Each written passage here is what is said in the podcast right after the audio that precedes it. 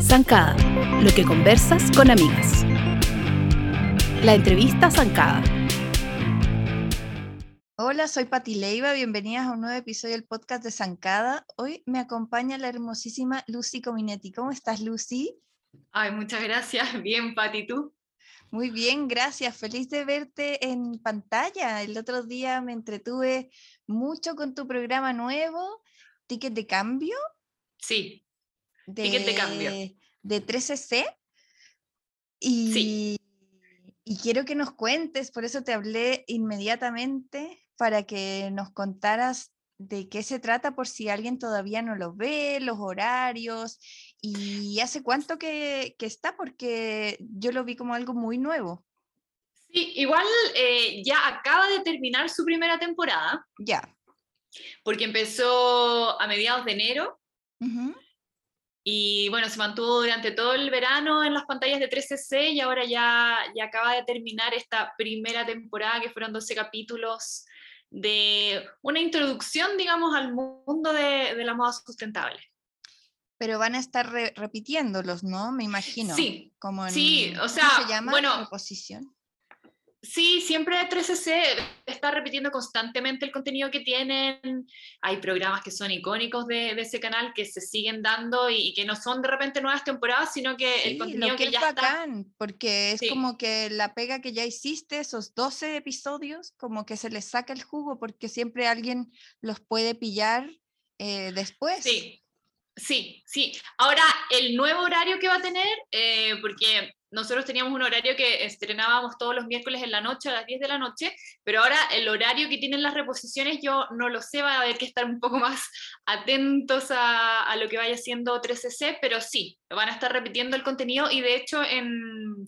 En el sitio del canal también hay, no están los capítulos completos, pero sí hay Ah, pero hay extractos cápsulas, de sí. cápsulas, extractos de, de lo mejor de, digamos, de cada capítulo.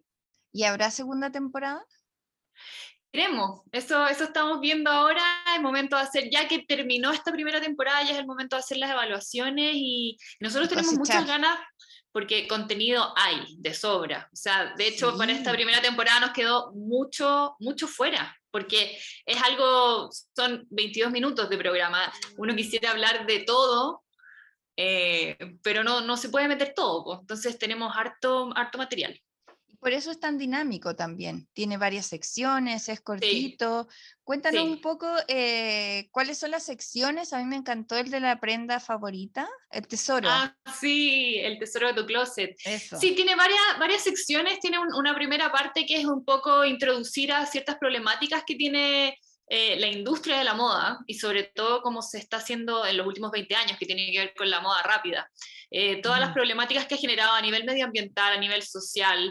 Eh, entonces vamos poniendo en contexto un poco cómo están las cosas hoy día, cómo se han venido haciendo y a partir de eso eh, tenemos de- después en un segundo bloque una sección con un agente de cambio, que es alguien que esta temporada la abocamos a, a talento local, que fueran personajes 100% chilenos que estuvieran haciendo algo que presentara una solución al problema al problema que estábamos planteando.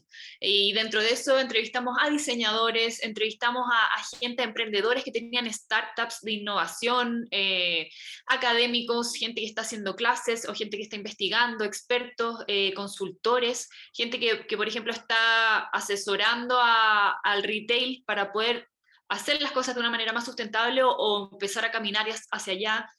Eh, y, y dentro de eso, bueno, conocimos como gente muy interesante y además tiene una tercera patita, digamos, que, que en el fondo ahí está, creo yo, el, el, el mayor valor del programa, que tiene que ver con, bueno, ya vi esto, ya sé lo que pasa, ya sé que hay gente trabajando por esto, pero ¿qué puedo hacer yo en la casa? En el fondo, ¿qué Mm. puedo hacer yo, persona común y corriente, para poder empezar a cambiar mi relación con la ropa y tener también una, una forma más amigable con el medio ambiente, con las personas, más justa y más sana de vestirme? Eh, y ahí entregamos a través de tutoriales y a través de distintos videos, distintas herramientas para que la gente pueda empezar a hacer pequeñas cosas. Son pequeños cambios de la vida cotidiana que uno puede empezar a incorporar, que son simples y que de esta forma, bueno, uno puede tener un punto de partida para después, si se embala, poder, poder seguir en este camino que, que es largo y, tiene como varias patitas, digamos. Y ahí también teníamos una sección de conocer closets de distintas personas, eh, por un lado, eh, que tuvieran algún, algún valor sustentable. ¿eh? Ojo que el closet 100% sustentable no existe, no lo tiene nadie, es muy difícil, no es real. Mm. Pero sí, uno de repente tiene, no sé, a lo mejor hay una persona que se involucra mucho con la causa animal y probablemente su closet tenga, no tenga cuero o no tenga materiales de procedencia animal. Otra persona puede estar súper involucrada con el tema del petróleo, entonces a lo mejor en su closet no tiene cosas sintéticas y tiene solo fibras naturales. O otra persona en realidad tiene un closet de solo ropa de segunda mano o la mayoría de ropa de segunda mano o otro le gusta comprar local. Y así son como varias cosas o tiene una cantidad limitada de piezas como este, este plan de un, closet cápsula digamos. eso Claro, tienes una, un número limitado de un closet cápsula que a lo mejor combina súper bien, pero tiene súper poca ropa, o a lo mejor una persona se hace su propia ropa o, o, costumiza su ropa, la arregla. Entonces, como que fuimos conociendo distintas personas que de alguna u otra manera tenían algo de sustentabilidad en su closet y también conocimos las prendas favoritas de otras personas, como esa prenda icónica de tu closet que, que, es tu regalona, que te ha acompañado siempre, que a lo mejor tiene un vínculo emocional importante. Eh, eso también lo quisimos conocer porque finalmente creo que hoy día las cosas están como están porque hemos, vemos en la ropa algo muy desechable y a mí me da muchas ganas que la gente se diera cuenta que, que uno puede tener una relación más emocional con las cosas y, y en la medida que tú te involucras emocionalmente con algo también lo valoras más. Claro, y no estás como, como desechando, desechando, desechando y haciendo como esta cosa infinita. Me pasa a mí que, que siento que, que, confío en las personas. Creo esto que tú dices como eh, tips y formas en que uno puede empezar a vivir de forma más como consciente el tema del vestuario pero me cuesta confiar en, las grandes empresas, en, el retail. ¿Tú crees que cuando me hablabas ahora de que hay asesores como para llevar por, eh, ese camino, ¿tú crees que es posible a, una escala tan grande lograr un cambio? Eh, no creo que ese modelo de negocio dé para ser 100% sustentable. No. Creo que se puede eh, mejorar ciertas prácticas que tienen, creo que puede llegar a ser trabajo circular. justo, de... Sí, de trabajo justo, de las materias primas que se ocupan, em, de, asegurarse, por ejemplo, que no haya trabajo infantil, eh, que las condiciones de, trabajo de las personas en las fábricas en Asia estén bien, que, estén en condiciones seguras, que se les paguen sueldos justos. Eh, como te digo, mejorar las materias primas, pero eh, ese modelo de negocio tiene un tema que, que, finalmente es vender, vender mucho, vender lo más que se pueda, eh, que se basa en el consumismo, en, en, venderte todo el tiempo, en crearte la necesidad, una necesidad que por un lado no tienes, porque no necesitas de estarte comprando ropa una vez a la semana. Sin embargo, lanzan temporadas y lanzan colecciones nuevas una vez a la semana, las grandes cadenas, sin parar todas las semanas llega ropa nueva que te hace sentir que la que tienes ya pasó de moda, entonces ya no te sirve, ya fue, entonces necesitas algo nuevo. Ese modelo de negocio así no puede ser sustentable, porque finalmente ser sustentable tiene que ver principalmente más allá de dónde compres, ojo, tiene que ver con comprar menos, con consumir menos, con cambiar la relación que tenemos con el consumo. No es tanto eh, solo compra local o solo compra diseño de autor o No, porque finalmente hay gente que, que, a lo mejor no tiene plata para eso y es súper entendible, ¿cachai? Pero no tiene que ver con dónde, sino con cuánto. Toda la razón. Lucy, me imagino que tú te, te has hecho como una base de datos de gente muy bacán, o sea, como una pequeña comunidad entre, ya entre tus entrevistadas, entrevistados, debe haber como un mundo muy interesante, como que dan ganas de, de, cultivar eso, ¿no? De seguir haciendo algo con eso. Es muy valioso. Sí, sí, eh, o sea, el programa también a mí me permitió conocer mucha gente eh, muy talentosa, muy inspiradora también. Eh, yo cuando grababa con ellos y conversaba y veía todo lo que hacían, es como, me daban ganas de trabajar con todos un poco. Eso es lo que me pasa. Decía, ay, qué ganas de hacer eso, qué ganas de hacer eso, qué ganas de hacer eso.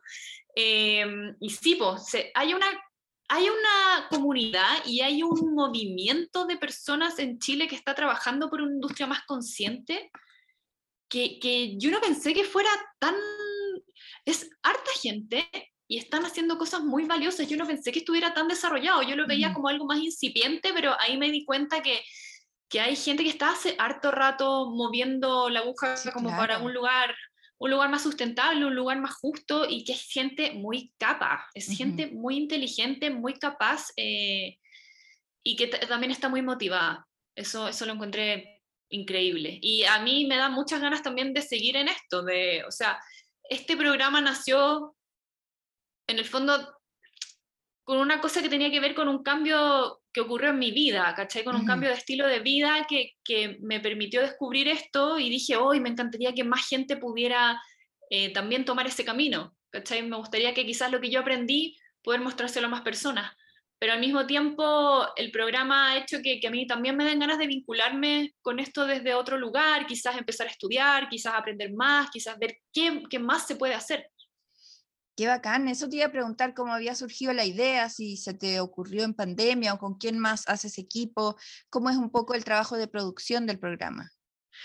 Esta idea la tenía hace harto tiempo en realidad, como te dije yo, fue como un, un cambio de estilo de vida que, que, no partió por la ropa ni por la moda, partió por, por una búsqueda de bienestar, que tuvo que ver con, con que empecé a hacer yoga, empecé a, a llevar un estilo de vida un poco más consciente, cambié mi, alimentación, eso empezó a repercutir en otras áreas, empecé a aprender a reciclar. Lo primero fue eso, como que empecé a ya, uno ya empezaba las noticias, te estoy hablando 10 años atrás, uno empezaba a ver las noticias del calentamiento global, pero todavía no era lo que es hoy día.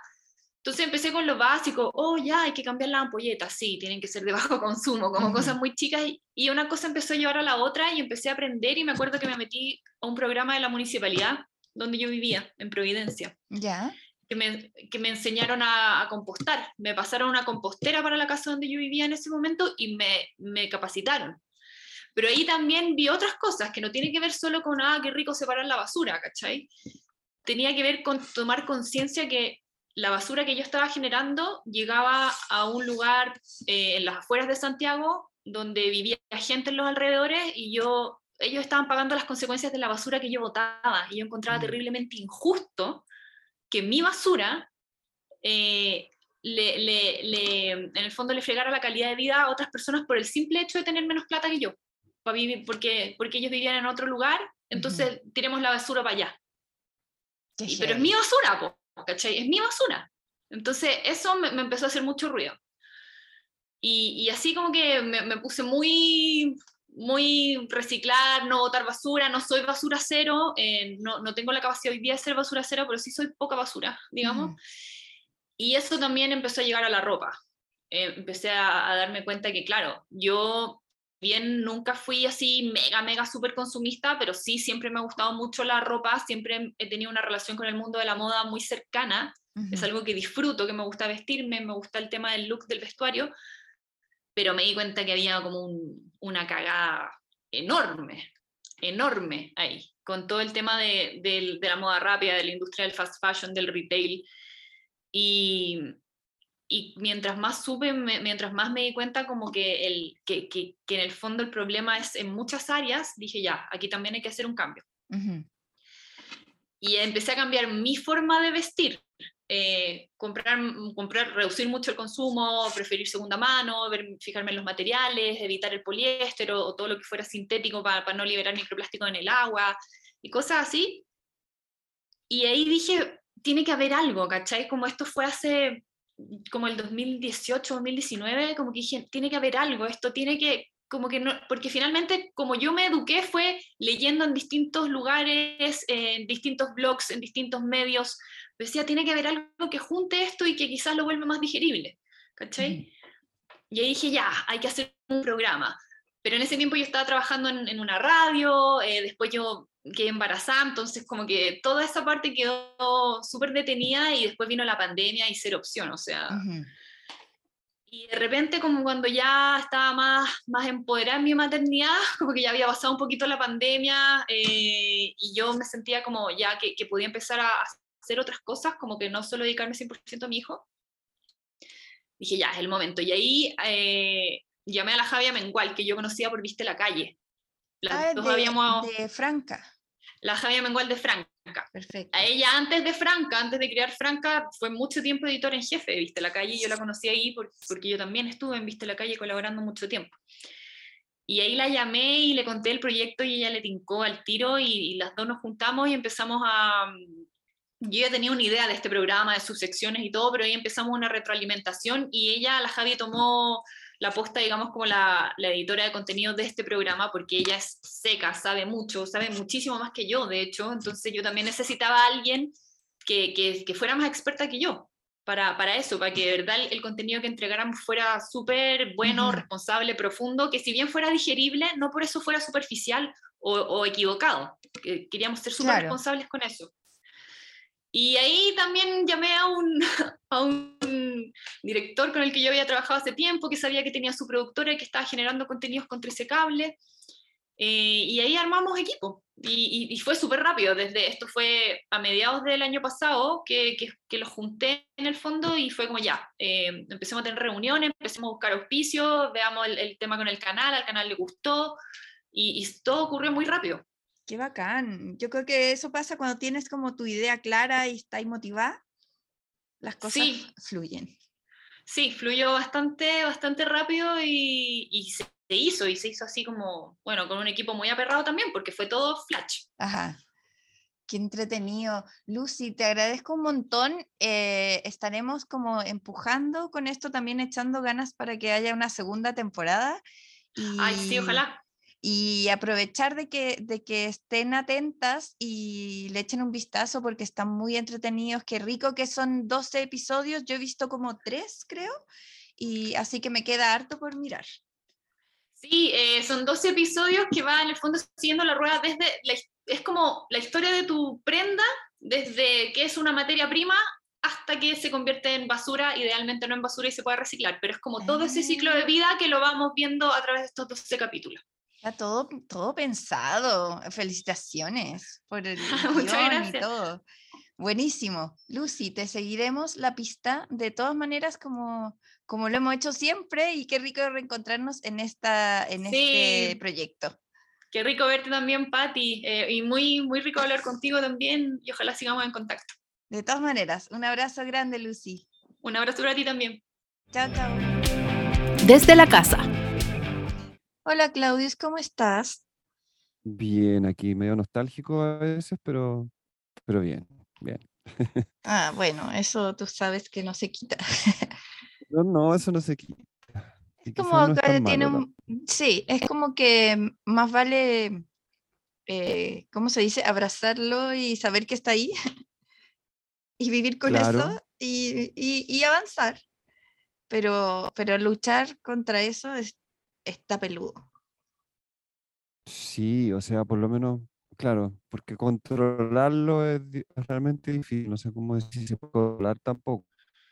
Pero bueno, porcionarlo bien, para que sea como más bien un, sabor como más, más dulce que amargo, creo yo. Cuando uno entra demasiado como en, en, nostalgias, ¿no? Y en pensamientos como de, pasado, por decirlo así, generalmente se, se, tiende a atrapar también un poco a mí me pasa eso, no sé, como que tiendo a, entrar demasiado como un vicio. Sí, es un vicio. Es un vicio, es, como, como que algo que es, que, que, te, es como un lugar cómodo porque ya está, existe. Eh, eh, no, no tiene sorpresas, ya es lo que es. Y, y, es rico porque además uno hace trampa y se, y se queda con lo más bacán, con, o, con lo que le acomode más en ese momento. Y, ahí también uno empieza a idealizar, ¿no? O sea, claro, eso de, eh, así la mente te, o sea, uno se autoengaña, obviamente, es, real, es como, como los, no sé cuántas veces he pensado esto, de que cuando uno, esos días que tiene, voy a decir, o dolor de muela, o dolor de guata, o dolor de algo, ¿no? Así como que, o dolor de cabeza, por ejemplo, yo no soy muy bueno para eso, pero o qué sé yo, caña, cualquier cosa. Pero viviste algo como memorable. Eh, no sé, fuiste a, la primera vez a, un lugar, qué sé yo, al, algún lugar que querías siempre ir, después se te olvida eso. ¿Cómo que lo borras? De que tenías dolor de cabeza o que tenías todas esas cosas. ¿Hay cachado como que eso? Y eso, eso ya es como algo que pasa siempre. Y aparte de eso, yo creo que nosotros más encima filtramos todavía más aún cuando queremos como acordarnos de cosas de, qué sé yo, infancia, adolescencia, lo que sea, y filtramos, ponemos un filtro más embellecedor todavía a, muchas cosas y situaciones que vivimos, y no hay que olvidar que igual uno vivía bien atormentado, así es como, o sea, yo recuerdo esa época como muy, muy atormentado, así como de, no sé, de entre los 15 y los 20 era puro como romanticismo mental. Muy fantasioso también. Sí, yo también, yo tengo como, como que creo que recuerdo mi adolescencia mejor de lo que fue. Eh, y creo que como que lo que más me importaba eran mis amigas. Y todo era como en torno a estar con mis amigas, hablar por teléfono con mis amigas, eh, juntarme, ir a casa de mis amigas, invitar a mis, ¿cachai? Como que eso era todo, mucho teléfono. Como que me imagino hoy día sería WhatsAppeo sin parar, todo el día. Sí, sí, porque ya ¿quién, quién habla por teléfono, muy raro. Sí, claro, es que era lo que teníamos y a veces te juntaba y a no hacer nada, a, ver tele juntas calladas eh, y comentando entre medio por teléfono. Sí, sí. sí, bueno, yo, yo, yo no hacía, bueno, uniones por teléfono a veces cuando era como, como había muy mal clima o qué sé yo. Bueno, tú, tú estabas igual en, en una ciudad más grande, entonces seguramente era más jodido también trasladarse, ¿no? Em, sí, pero yo también creo que viví una vida como muy de, de, de generar como lazos como sociales con amistades. Y qué loco eso de juntarse y no, y no, y a veces no, no hablar, ¿no? No decirse nada, estar ahí nomás. Es como lo que... No importa. ¿Cómo se le llama eso en, español? En inglés sería como hanging out. Sí, hangout es como lo mismo en alemán también. sí. Así, abhängen. Así es como, oye, juntémonos a... A hacer nada. A, estar. a estar, estar. colgados, así, estar como colgados de una... Sí, como lacios. es la raja. Yo he visto que ahora eh, bueno, con la pandemia y con los Zooms y los Meets, como que se junta también gente a hacer otra cosa, o están haciendo tareas y están juntos y comentan entre medio, no es como que estén todo el rato como nosotros ahora como hablándonos, ¿cachai? Como de algo específico, pero es como una forma de acompañarse que sería como, como esas llamadas telefónicas. Sí, qué loco. Ahora, también era, era una época que, como tú dices, como de romanticismo, eh, full amor platónico. También como que cuando descubrí a los niños, como que mi cerebro también ocupó un espacio muy grande para fantasear, para mirar, para porque además me cambié a colegio de colegio de niñas a colegio mixto, en lo que sería séptimo. Séptimo, ya, qué entretenido, justo, muy bien. Sí, pues primero de secundaria e, era ya. Bueno, sí. Pues. ¿Tú dónde estabas a esa edad? Ahí está en Alemania. Yo me cambié justo en sexto básico, o sea, como en sexto básico me cambié. Entonces terminé el sexto básico en Alemania y ahí empecé, claro, como también el séptimo que, se llama ahí. Bueno, en, Alemania tú sigues 7, 8, 9, 10, no hay como primero de media, segunda de media. Ese es como el sistema gringo, así como eh, la secundaria que tiene como otra numeración. Allá siguen los numeritos para arriba, ¿no?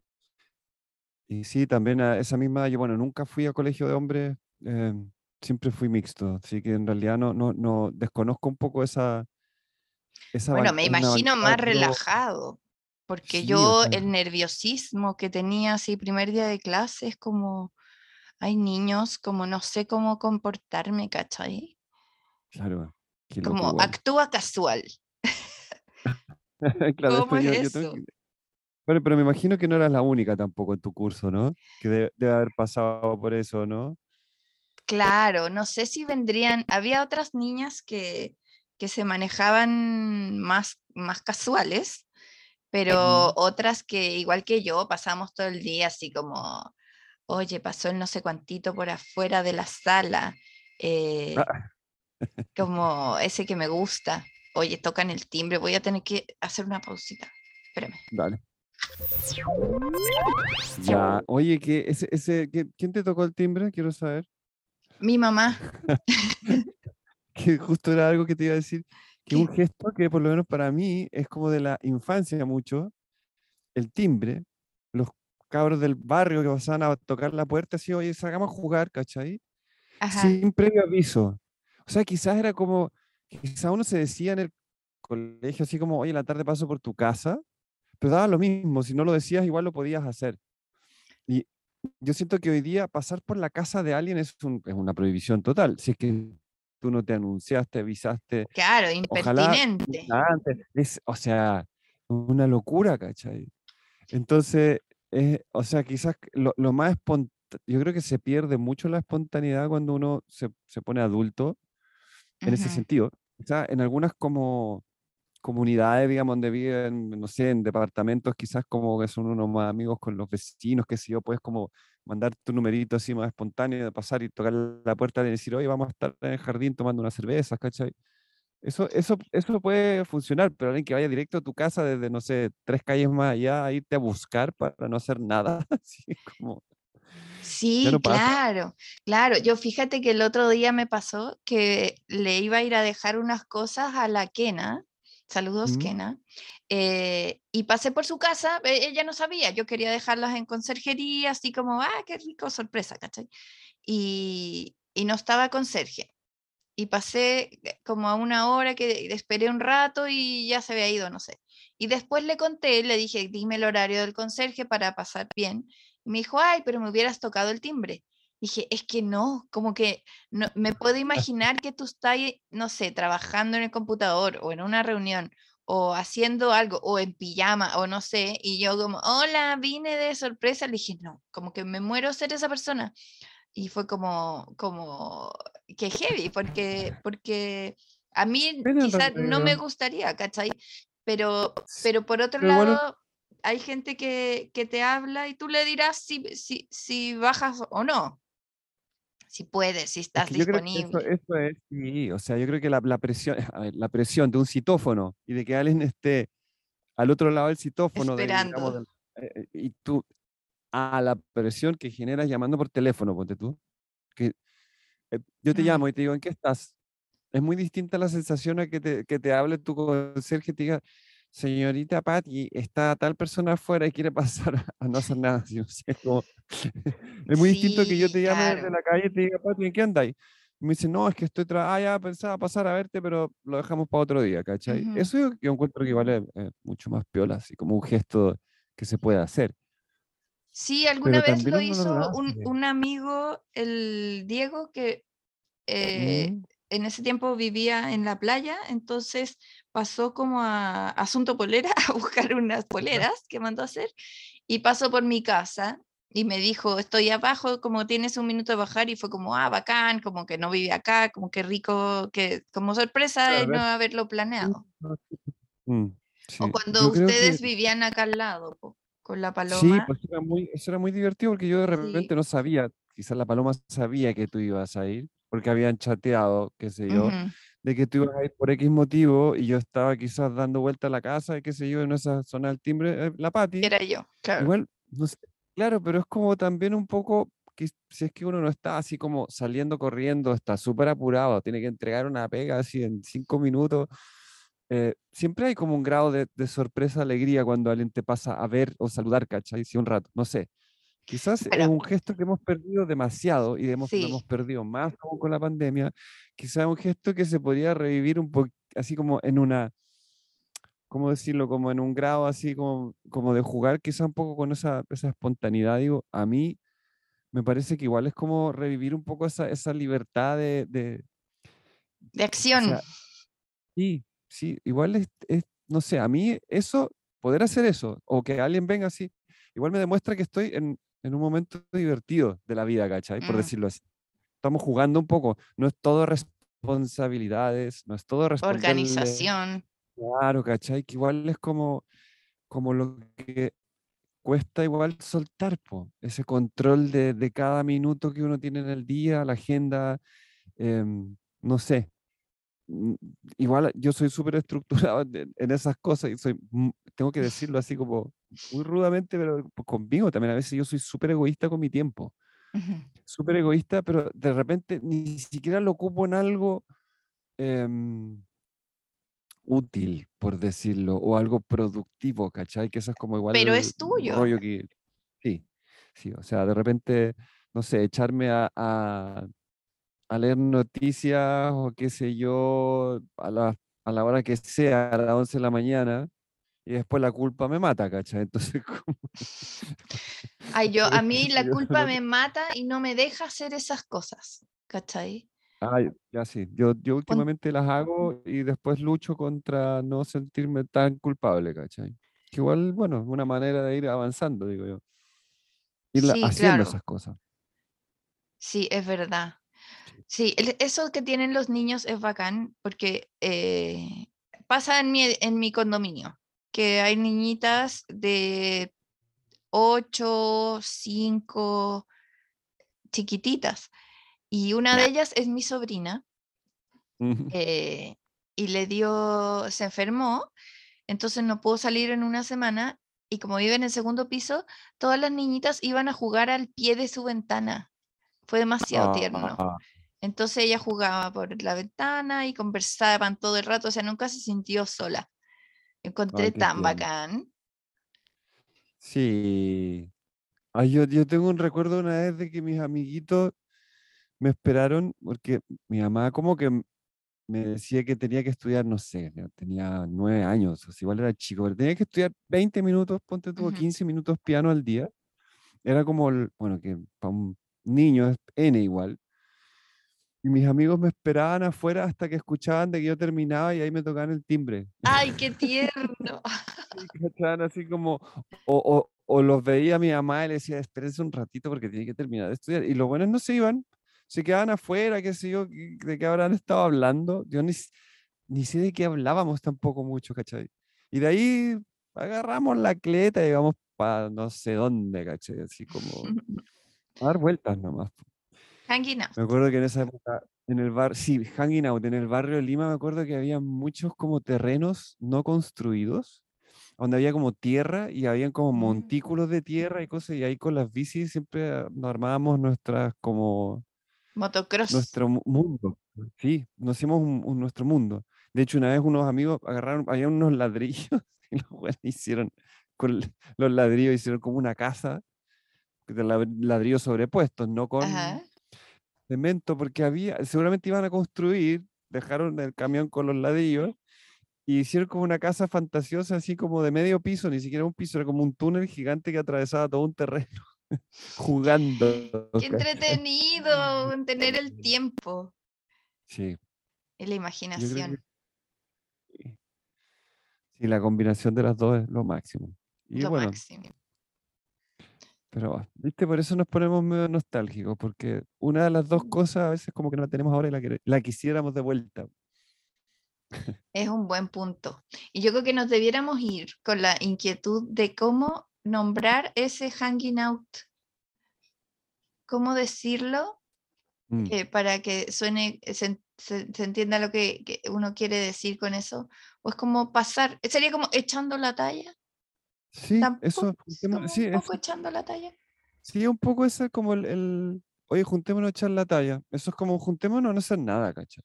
Es- Mm. o sea, eso es como, En México, me- en mi tiempo, porque luego digo yo dichos que ya no están de moda, pero, pero también era como vamos a dar un rol, como a dar una Ya. vuelta, ¿cachai? Como a cachar nada.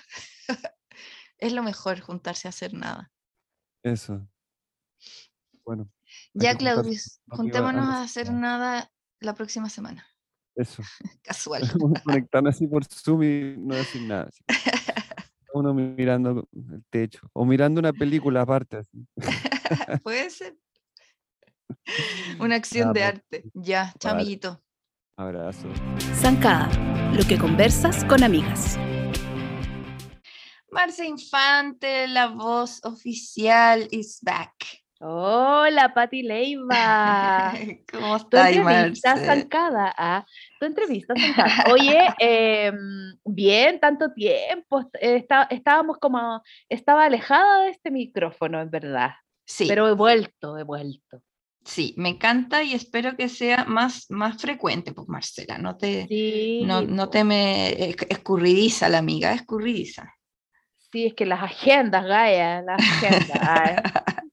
ay. Oye, el otro Oye. día, el otro día, espérate, espérate. Sí, sí. El otro día leía, leía un post y, y que lo vi repetido muchas veces en las historias de Instagram que decía, amar es agendar por calendar.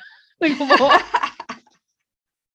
yo te juro que es como, ya, Súper sí. amigas, jun- juntémonos y ya, me lo agendan por calendar, por favor, se los ruego. Y es como, ya, pues, Gwyneth Paltrow, así como, "No, por favor. Así que ahí todo agendando por calendar. Es verdad, porque el tiempo es lo más valioso. Y El es el amor. súper valioso, ¿sí? ¿Viste? Listo, Sí, círculo completo. sí, listo, listo. Ya, gracias por esta agendación entonces. No, yo feliz, súper feliz de estar acá contigo, Pati. Ay, linda, yo también. Y para hablar de algo que nos une, Para variar, para variar, para variar algo que nos une en el fanatismo, porque en Bueno. el fanatismo musical. sí, Ahora es, es su- sub 30. pero no lo repitamos tanto eso. No, dato- ¿para qué? No, ese dato no importa tanto, no importa tanto. Ya, pues ahí estábamos las señoras, por supuesto, pegadas a YouTube, viendo Obvio. a Harry Styles en Coachella.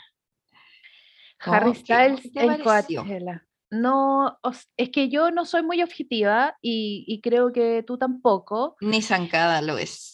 ni zancada lo es, efectivamente. Aquí hablamos desde el fanatismo puro y duro. Encuentro que Harry córtala de hacer todo bien. A mí, eh, así como madre que soy, ah, me da un poco de nervio de repente que haga todo tan bien. O sea, yo como que pienso, ¿en qué minuto este niño va a fallar? ¿Cachai? Hasta Es dijo como- que los hombres eran basura, po. Mandó pero la es- chucha a los pololos. Todo. Sí, sí, sí, sí, sí, sí, no, es que ya es mucho. Pero hay una cosa con Harry que me pasa, que en el fondo yo eh, vi hartos eh, trocitos de shows de su gira. Em, y hay, hay él, Harry Styles sabe perfectamente lo que está haciendo siempre. Y eso lo convierte, yo creo, en una super estrella del pop Sí, actual, ¿cachai? Y todo lo que él hace eh, está muy bien pensado, muy bien parametrizado.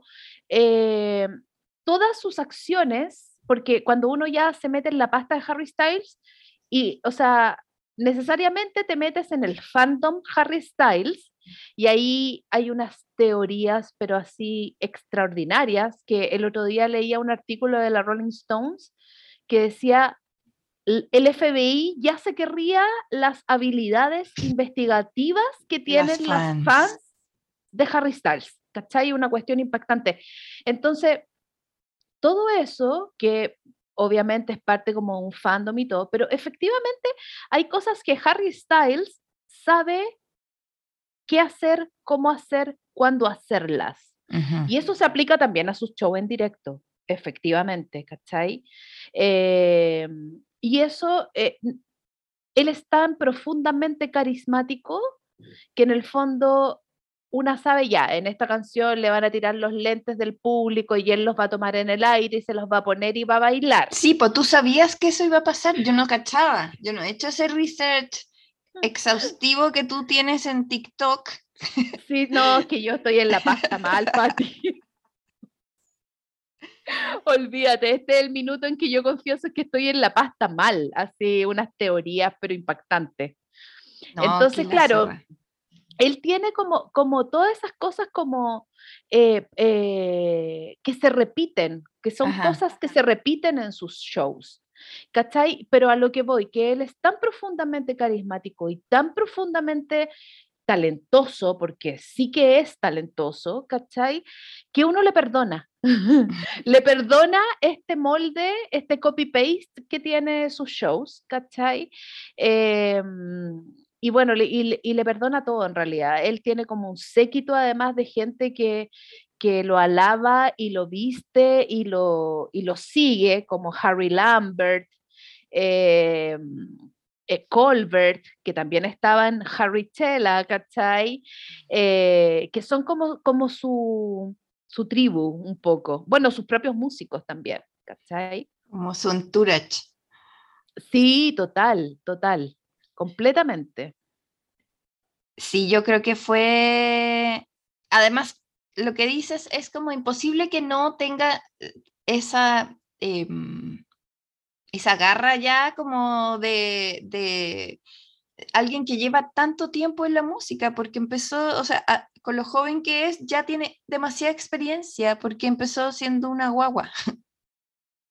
Porque empezó, o sea, sigue siendo una guagua, cosa que no vamos a volver a repetir, ya, ya llegamos a ese acuerdo, pero claro, Harry, eh, Harry empezó en un show de talentos donde se presentó a audicionar y él tenía 16 años. Ese show de talento, como saben muchas de las personas que nos están escuchando, derivó en que varios de los chiquillos que habían audicionado después fueron reunidos en One Direction. Y ya el resto de la historia es... Claro. Es como parte del pop nomás, ¿cachai? De la historia del pop. Bueno, lo entretenido de este festival de Coachella es que se repite al fin de semana siguiente el lineup. Que yo nunca lo había seguido tan atenta y ahora estuve muy pegada a YouTube, que, tiene un streaming increíble, tres canales y tú lo estás viendo en vivo. Entonces, eh, si te metes a buscar las fechas, claro, te sale el lineup completo del viernes 15, es el mismo del viernes 22. Entonces, eso significa que Harry Styles vuelve a cerrar este viernes. Y tiene que tener algo distinto, ¿no? Exacto. Eh, bueno, vamos a contar algunas cosas de lo que pasó el viernes pasado, que nos parecen relevantes en el fondo. Yo creo que el gran highlight, hubo un par de highlights eh, eh, en el show completo. Primero era, era un, show absolutamente masivo. En, algún minuto en, el, en el canal de YouTube mostraron la cantidad de gente que había en el público y era era una masa de gente impactante realmente. Yo no sé, no, no tengo idea cuánta gente es, pero era mucha, mucha gente. El segundo highlight es que él estrena su, el primer single de su tercer disco, que es As It Was. Lo, lo entrena en vivo lo estrena ah. en vivo en el fondo, lo toca por primera vez en directo para un público em, y es el primer, la primera canción que, que, que abre el show en Harrichella, como dijeron por ahí. Eh, estrena además un par de otras canciones nuevas, que hay una que se llama Boyfriends em, y hay otra que se llama eh, Late Night Talking, que es, tiene una vibra así, Stevie Wonder, Yamiroquai, muy funky y, muy bailable, porque parece que todo lo que viene de Harry ahora es bastante bailable y, como pegote, digamos. Y yo creo que la guinda de la torta fue que cantó con Shania Twain. Qué momento. Además fue muy divertido como, como empezó. Yo no tenía idea que eso iba a pasar, ¿tú? No, po. No, ahí, viste, ahí me falló mi fandom. Ah, ya. ahí falló el estaban como entre una canción y otra y se escucha. Ten, ten, y Harry hace como, ¿qué? ¿Qué, qué está pasando? ¿Qué pasa? ¿Qué está pasando? Sí, sí. De nuevo. Tan, tan, tararán, y aparece Shania arriba, que no se escuchó bien esa parte y yo se la atribuyo al viento. Porque eh, de hecho en Lollapalooza pasa mucho que si el viento, el, para la, eh, cuando está ahí da lo mismo un poco, mm. pero para la transmisión el viento es cabroncísimo.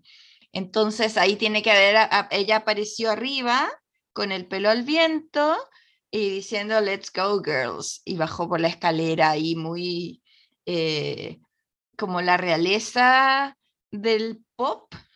Total, total como la realeza del pop de los 90, que es, digamos, y Harry, por supuesto, que tiene, que tiene un acervo cultural musical que básicamente, él siempre lo ha dicho, viene desde su mamá, Sí. Ann Twist, que este es un homenaje a Ann Twist porque ha hecho todo bien durante toda su vida, tiene dos hijos encantadores.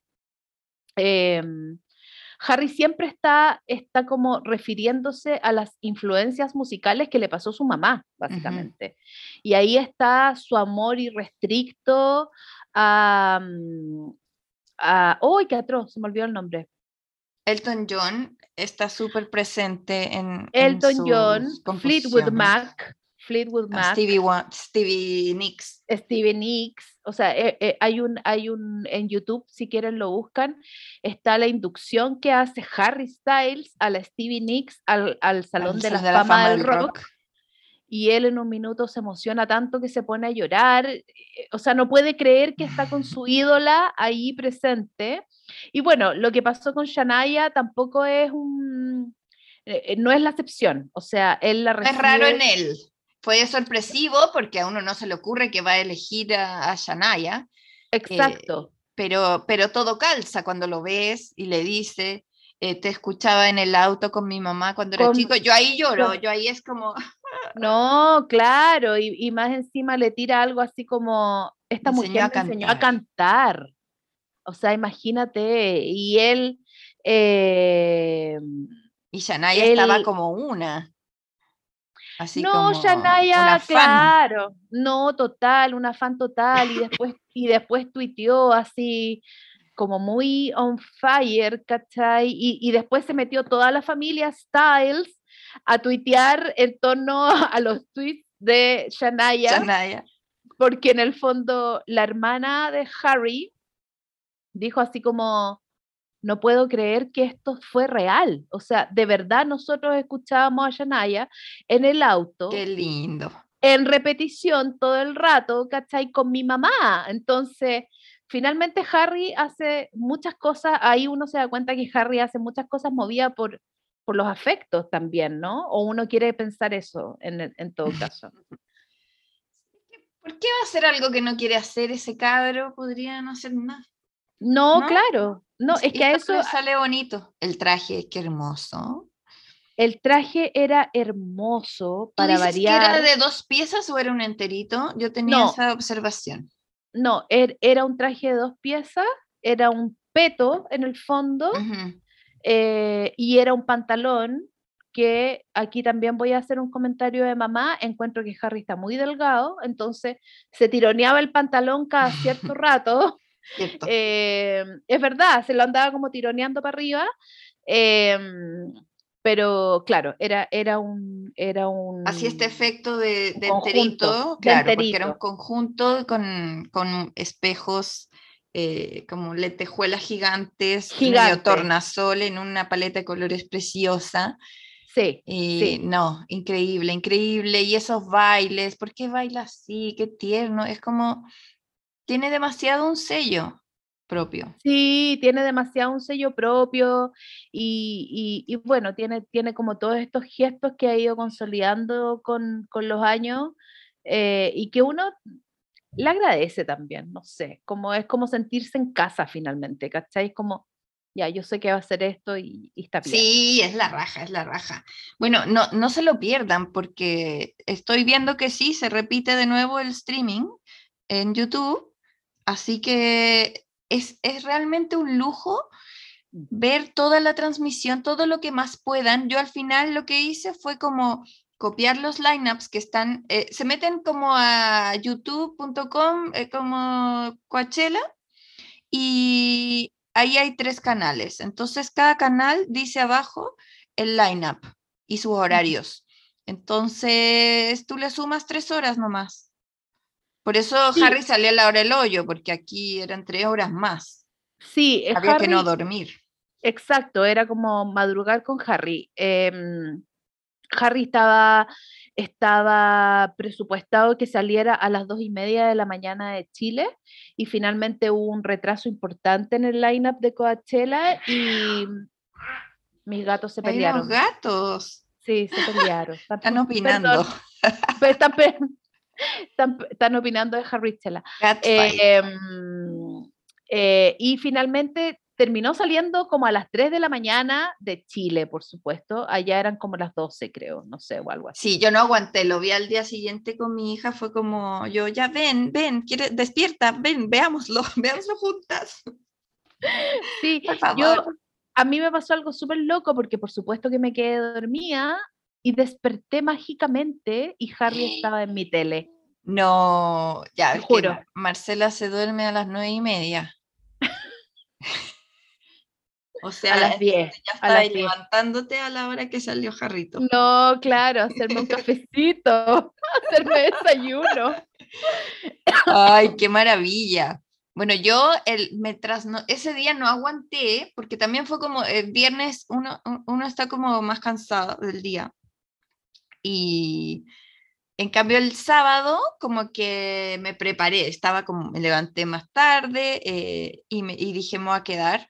Eh, y no me importaba si me gustaba demasiado lo que estaba en el line pues no, porque siento que vale mucho la pena eh, mirar cosas nuevas, porque, o sea, marcar como lo que te tinque, ir picoteando, porque después esas bandas pueden venir en otro festival, pueden llegar a Chile, Ah, sí, sobre todo las bandas más chicas. Entonces, un- una ahí dice como, ah, pues si estos sí los cacho, po", ¿cachai? Los, lo- los conocí en Coachella y ahora vienen para acá, no me los pierdo. Claro. Entonces, como que el sábado aguanté todo y vi a Billie Eilish. Ay, yo no la vi. Y me cae también Billie Eilish. Sí, eh, de- lo que más tengo que decir es que su voz es increíble, así como ni una, ni una pifia, ni uno, no le cuesta nada cantar así. Siento que tiene un dominio de la voz como muy impresionante, como que el, eh, quien se lo descubrió en su familia, no sé, Mm. pero era, de- dema- tiene que haber sido demasiado evidente porque realmente eh, me, me impactó. Yo nunca la había visto como en un show, siempre he visto como en videos o en entrevistas, entonces como que sentí como que nunca la había visto tan cómoda en nada, ¿cachai? Aquí estaba en su salsa, la loca se tira al suelo, tiene eh, rodilleras su traje, ¿cachai? Para poder arrastrarse, eh, salta, eh, eh, como que dice como hola y empieza a saltar, ¿cachai? Pa, pa, pa, pa, todo es como... Pero su música a mí no me mueve mucho, ¿cachai? Encuentro fome, Ah, ya. derechamente. Lo que más me gusta fue ese primer hit que tuvo, ¿cómo se llama? Bad Guy Sí. que lo encuentro raro, eh, innovador, ¿cachai? No entiendo esa voz tan controlada en esta cosa como, ¿cachai? Como que Sí, encuentro sí. muy interesante esa canción, pero creo que no hay ninguna eh, que, que llegue como, como que las otras son un poco más, son, son bonitas. Pero, pero me dan mini, mini pajita. Tú sabes que yo soy más rockerilla sí. y- o más saltarina, pop, no sé. Sí. Eh, pero me pareció muy choro que hace todo en una pasarela, entonces siempre está en Mm. medio del público, como que está mucho Ah. rato ahí, no es como que se da la vueltita, sino que va y se queda y hace muchas cosas ahí. Y además se sube a una plataforma como una grúa, entonces vuela, eh, está encima del público, como Guau. en, en la grúa, ¿cachai? Entonces se pasea, realmente tú la ves si estás ahí. ¿cachai? Guau. Entonces me pareció súper, súper jugada y en un momento invitó a Damon Albarn al escenario. Broma. Sí, dijo Damon Albarn, el de gorilas. ¿Cachai? Porque para ella es el Claro. de gorilas. Porque para ella. Damon Albarn, sí, po, porque dijo, para yo- ella, Dijo lo que. Harry a Shania, dijo, este hombre me enseñó a cantar, ¿cachai? Como eh, ella de chica debe habérsele volado la cabeza viendo gorilas, ¿cachai? oye, cantaron dos canciones. em, no, no vi eso, lo voy a buscar de todas maneras, porque a mí me gusta harto Billie Eilish y, y creo que, que lo que hace es, es atractivo, más no nuevo, por supuesto, ¿cachai? Hemos escuchado otras Billie Eilish en otros tiempos, ¿cachai? Haciendo algo similar. Eh, sin embargo, a mí me gusta, me gusta harto lo que ella hace y a mí se me prendieron las alarmas con la Billie Eilish cuando leí en alguna revista de, eh, de Inglaterra, creo que puede haber sido la Enemy o algo así, em, que la gente que la estaba yendo a ver a sus shows. Ella, ah, o sea, Billie Eilish, yo creo que recién tiene 20 años, eh, es como de la camada de Lord, Lord es más grande, pero es como ese tipo de súper talentosa, muy chica, así como muy explosivo. Y claro, una de las personas que, que se declaraba fan, fan, fan de Billie Eilish era nada menos que Tom York y como que la seguía en los shows y se vacilaba todas las canciones y la encontraba extraordinaria, ¿cachai? Y como que yo lo veo bailando y todo, entonces ahí yo dije, mm, ¿qué está pasando con esta chiquilla? Y, de hecho la primera canción que escuché de Billie Eilish eh, es una que ella tiene con Khalid, que es un, un músico negro, que es muy bonita, es una balada muy bonita, y claro, ahí uno puede dimensionar su voz y, lo que venía, ¿cachai? Eh, pero sí, a mí, a mí me gusta en general. Yo, yo la encuentro entretenida. Sí, la voy a ver, sí. Pero Así que ella, ella cierra el sábado. Ella, o sea, se repite el cartel completo. Sí, lo que yo entiendo es eso. Quiero, quiero como mm. constatarlo, pero, pero según lo que veo en el mismo Instagram de Coachella, el, el afiche es así. Y algo que por favor, por favor no se pierdan el sábado es el show de Danny Elfman, que a mí me ah. dejó, fue como en mi listita que hice de cosas que quiero ver, dije, salía Danny Elfman y fue como, ay, qué raro, qué loco, quiero, quiero cachar cuál es su bola, ¿cachai? Como, porque por si les suena el nombre, pero no cachan quién es, es compositor de un montón de bandas sonoras partiendo por las películas de Tim Burton, que están todas, y siendo El extraño mundo de Jack, como que mucho tiempo yo dije, es mi, musical favorito. Eh, y él canta y él hace la voz de Jack además de haber compuesto los temas, y tuvo una banda New Wave en los 80s que se llamaba Oingo Boingo, que tuvo como un par de... Broma. Sí. Broma, no tenía idea. Ya, entonces parte este señor blanco como Jack, con pelo colorido, rojo, eh, melena, y empieza a cantar eh, y mezcló todo, mezcló su disco nuevo que hizo el año pasado, como él, como Danny Elfman, sus soundtracks, que yo lo puse y fue como, ya, la, la mamá quiere ver esto, ¿cachai? Y estábamos todos. Y los niños como, esto es eh, Spider-Man. Sí, esto es Spider-Man. Después, papá, papá, esto es Batman. Sí. Esto es ya, joven, manos de tijera. Eh, oye, pero como que te empezáis a dar cuenta que, que conoces todo, todo su trabajo.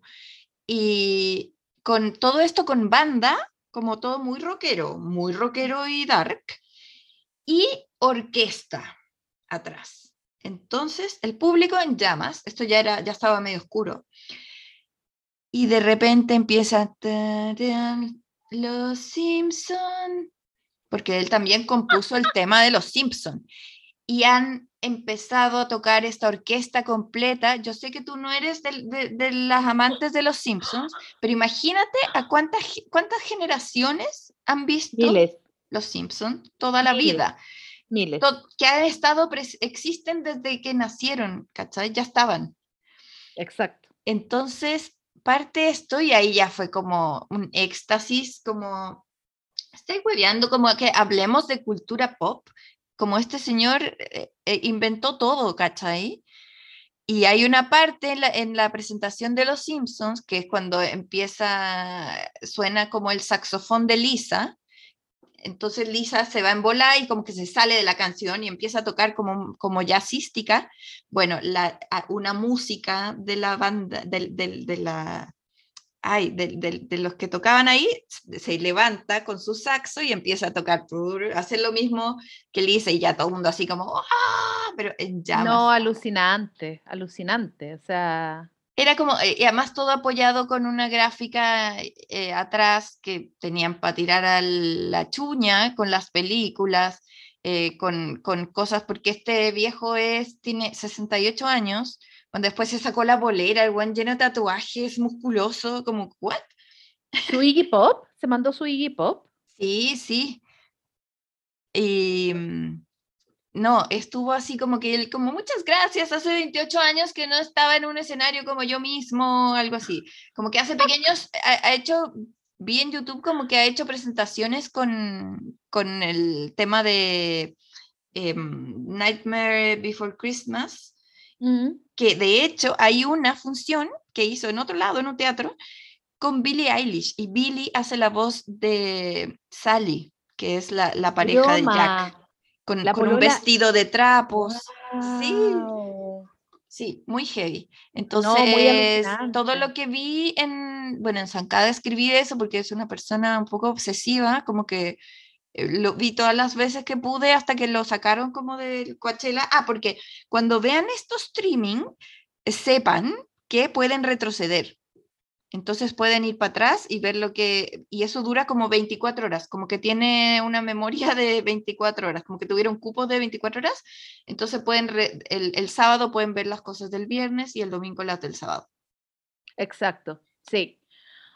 Oye, em, otra cosa que vi que yo no sé si tú viste, sí, sí lo viste porque lo estabas tuiteando, así ¿Qué? que po- podemos hablar las dos de, de lo mismo.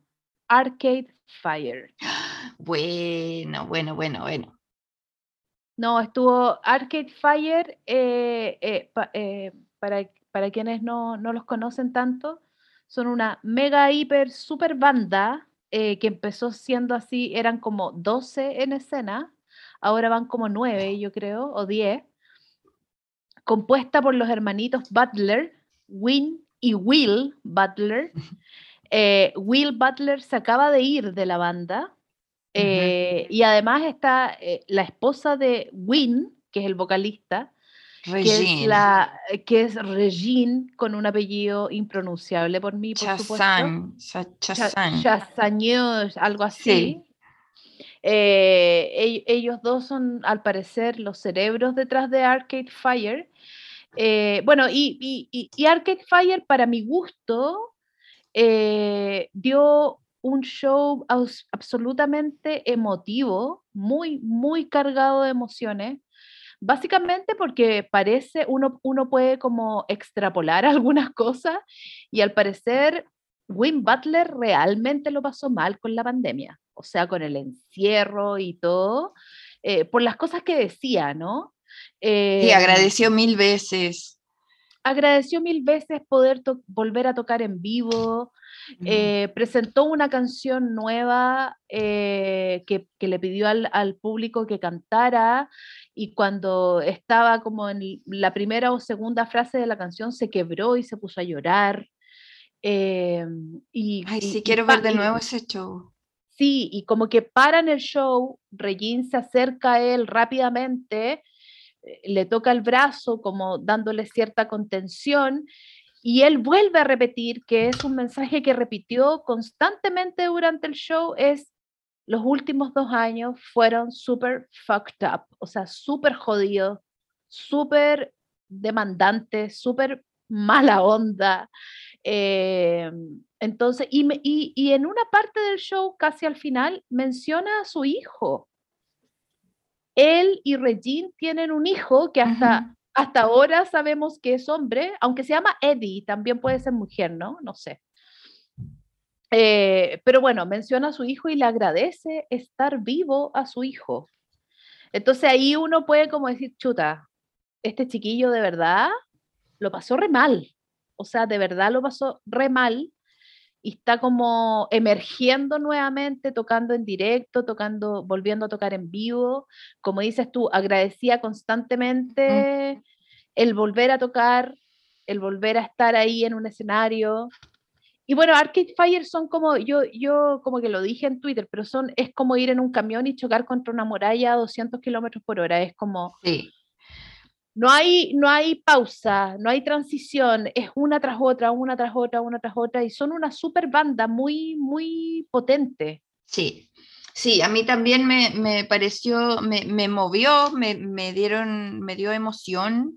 Eh, me pasa que me emocionan más canciones que no son, in- como que siento que él tiene un poco esto de, de ser épico, ¿cachai? Sí, total. total. Entonces, cuando yo siento que eso es muy intencional, me, no, me, no me llega, ¿cachai? Como que prefiero que sea más espontáneo y puede ser una canción muy nada que con una nota te deja así como con los pelos de punta, pero cuando me hacen himnos como... "Ah, ah", No como, car goes, "Ay, claro, no, claro. te juro que sí. no, no, no, no, no tengo paciencia, no, parezco, parece que no tuviera corazón yo ahí, pero, pero a veces no tengo. En este caso no, parece que no tengo. Pero mm, ya me encanta. Estas son por lo bajo eh, cuatro recomendaciones de artistas, pero hay muchísimo para ver. Eh, me gustó un- una banda de mujeres que se llama, o sea, es una mujer, pero el, el grupo se llama como The Marías, que es una puertorriqueña que Mm. canta, hace un cover de Britney Spears que me gustó mucho. Em, Megan Thee Stallion, que su puesta en escena es como, no es mi estilo, pero eh, ¿qué onda como su seguridad, ¿cachai? Su forma de moverse, su, su desplante, me impresiona y lo disfruto muchísimo. Eh, también vi a Maggie Rogers, que no la conocía, y me gustó N, como que su, eh, como que entró con una energía como saludando a cada uno de los músicos y músicas, todos sonreían la raja, como que estaban, eh, claro, es una puesta en escena, pero me encanta que se les haya ocurrido, oye, entremos y saludémonos felices, ¿cachai? Como cero indiferencia. Eh, y también algo que me encantó fue ver a Idols eh, de noche, Mm. porque en Lollapalooza los vi de día y es un show muy distinto, o sea, estar ahí, eh, la música increíble, todo este baile, te dan ganas de saltar, como muy, muy, muy panquetas, rockeros irlandeses, eh, y, y sentí que Oscuro era como otra, otro carrete, ¿cachai? Otra vibe, claro, Sí. claro, claro. Entonces Claro. dije, ay, qué, qué choro que ya que los vi de día, porque ahora tengo la, voy a ir para arriba, ¿cachai? Quiero, quiero ahora verlos de noche. Em, bueno, muchas cosas para ver que no terminaríamos nunca porque el, el, el line-up es bien largo y, y confuso. Y contundente. No, y contundente. O sea, Sí. Coachella es como la madre de todos los festivales eh, de este lado del mundo, por lo menos. Porque, Claro. porque si nos vamos a Inglaterra, ahí ya tenemos otro tipo de festivales. Pero Podemos hablar de eso en, en, en otra en ocasión. lo- cuando se estrenen los otros, si supuesto. nos entregan contenido así en streaming, como lo hizo YouTube ahora, como realmente lo agradezco. Sentí como que era un panorama real que estaba teniendo, ¿cachai? Total, total. Mira, yo eh, eh, que tengo la edad que tengo y todavía no entiendo la lógica que hay detrás de un fax, que ya no existen, de hecho, encuentro, de verdad encuentro realmente alucinante que uno pueda estar viendo a un artista que está tocando en. California, ¿cachai? En directísimo, directísimo, así total, Sí, en la tele de tu casa o en tu teléfono, eso es, es que, es que no me deja alucinar. y hay que disfrutarlo y véanlo en el momento que es, porque después no, no dura para siempre. Yo ahora me encantaría ver ese Arcade Fire y va a haber que esperar en algún momento, espero eh, se, Que lo se suben, liberen sí. y todo, pero... Sí, sí, pero lo suben. que pero en verdad te sientes que estás siendo parte de algo, como cuando ves un mundial Total. o las olimpiadas, ¿cachai? Como los Juegos Olímpicos. Total. no total. estás ahí, pero lo estás, es- está, está pasando, ¿cachai? Y tú estás ahí, ahí presente. Total, total. Bacán, Muy- Marce, muy me bacán. encanta ah, eh, juntarnos en, en clave fan. Que nos sale regio, Nos además. sale muy natural. Y Yo encuentro que nos sale muy natural, lo hacemos estupendo. Espero que todas piensen lo mismo. Besito. Chao, amiga.